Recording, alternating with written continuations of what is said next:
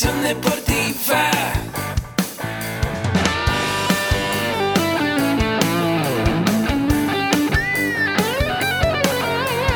Yo soy Ahmed. Somos guerreros. Hola, bienvenido a la Asociación Mexicana de Educación Deportiva. Soy el doctor David Lezama, presidente de AMED, y es para mí un gusto darte la bienvenida a estos podcasts. Este programa está diseñado para compartir contigo conocimientos de los temas que nos apasionan a todos los que amamos el físico-constructivismo y el fitness y queremos mantener un estilo de vida saludable.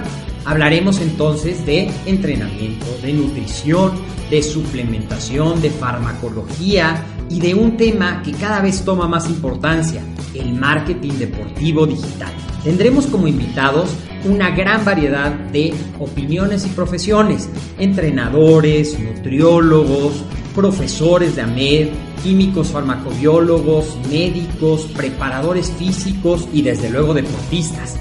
Sus historias, consejos y testimonios te ayudarán a aumentar tus conocimientos y desde luego también tu número de entrenos de clientes, haciendo más exitosa y profesional tu profesión de entrenamiento deportivo.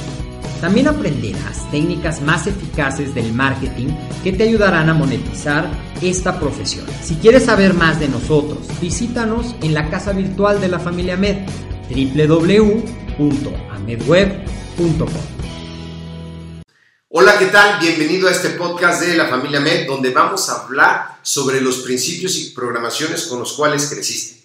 Mi nombre es Agustín Alaponar, Celación Mexicana de Educación Deportiva, y bienvenido a este podcast o a este video. Y vamos a ver hoy día, nosotros como deportistas, por qué podemos trabajar en gimnasios donde eh, se cobran unas mensualidades muy caras, eh, con personas que tienen mucho dinero que no está mal, y por qué nosotros, muchas veces, algunos de nosotros, no tenemos la economía suficiente y no hemos podido lograr las metas que queríamos. Así que el número uno es porque no teníamos metas, porque nadie nos enseñó a tener metas. Otra parte muy importante es con los principios que tú creciste.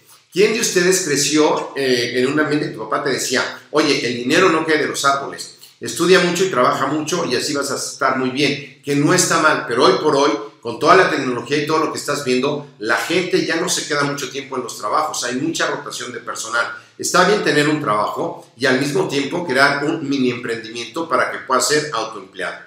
Y para eso, ¿qué tienes que hacer? Ser un excelente empleado antes de ser autoempleado. Muchas veces las personas queremos ser empresarios, pero no hemos sido nosotros buenos empleados. Si no somos buenos empleados y abrimos un negocio, pues nos vamos a ir el mal empleado que somos a trabajar con la empresa de nosotros. ¿Tú contratarías un mal empleado? Yo no. Y entonces te estás yendo a trabajar contigo mismo, que a veces eso pasa.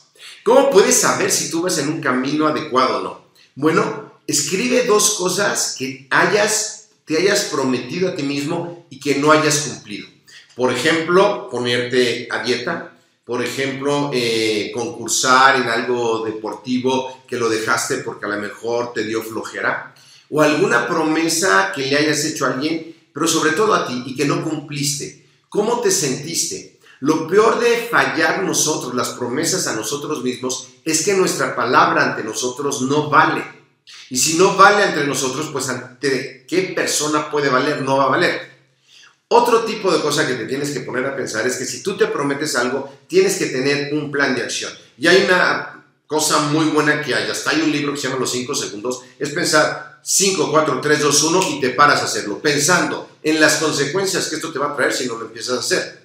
¿Cuál es tu estilo para poderte empezar a motivar y hacer las cosas? Que es una parte muy importante que hoy día lo empiezas a hacer. Otra parte importante que va a ser muy importante, vaya la redundancia, en tu emprendimiento es tu estilo para conquistar a las personas. ¿Cuál es tu estilo para conquistar a las personas? Y esto es algo que vemos nosotros aquí en coaching, en la AMED, que es escuchar. Escuchar empáticamente lo que la otra persona te está diciendo. Esa es la mejor manera de conquistar personas, pero muchas veces la persona está hablando y nosotros estamos ya pensando en lo que le vamos a contestar. Entonces es importante nosotros escuchar a alguien y luego decirle, oye, lo que me quisiste decir es esto y esto. Por ejemplo, a lo mejor tienes una junta en tu trabajo y tu jefe te dice, oye, hay que atender a todos los socios nuevos que van a llegar con sus hijos, porque es verano a las 8 de la mañana y a las 8 de la mañana hay que darles la plática de inducción. La inducción la vas a hacer tú, Jorge, y tienes de 8 a 8 y cuarto, y de 8 a cuarto a 8 y media les haces el recorrido por el gimnasio. ¿Entendiste, Jorge? Y a lo mejor tú te dices, wow, que la forma correcta de decir es, me expliqué, Jorge, pero a veces la gente no, no sabe esto. Entonces tú como Jorge le tendrías que decir, sí, lo que tú dijiste, que van a venir personas y que van a llegar al curso de verano, que van a llegar a las 8 y que yo les voy a explicar todo hasta las 8 y media.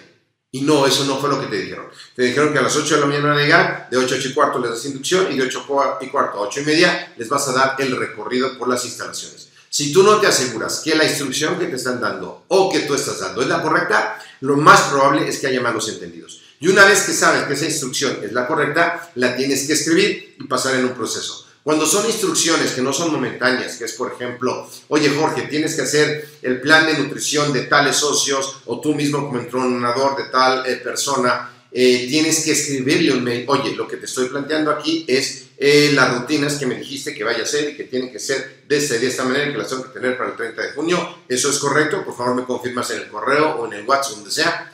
Porque muchas veces si las instrucciones que te dieron, si es sobre todo tu jefe, no fue correcta, tú pensaste que era correcta, ¿quién crees que va a tener la razón? ¿A quién crees que le van a dar una buena regañada y probablemente también le pueda costar hasta la chamba? Así que lo que tienes que hacer es ir armando tus procesos, ser una escucha empática, repetir lo que te dijeron. No importa que parezca que no entiendes. Tú siempre, si no entiendes bien, pregunta, no lo entendí, me lo puedes explicar. Y ya que te lo expliquen, le dices, ok, te lo voy a repetir a ver si la información que me diste es la correcta. ¿Sale?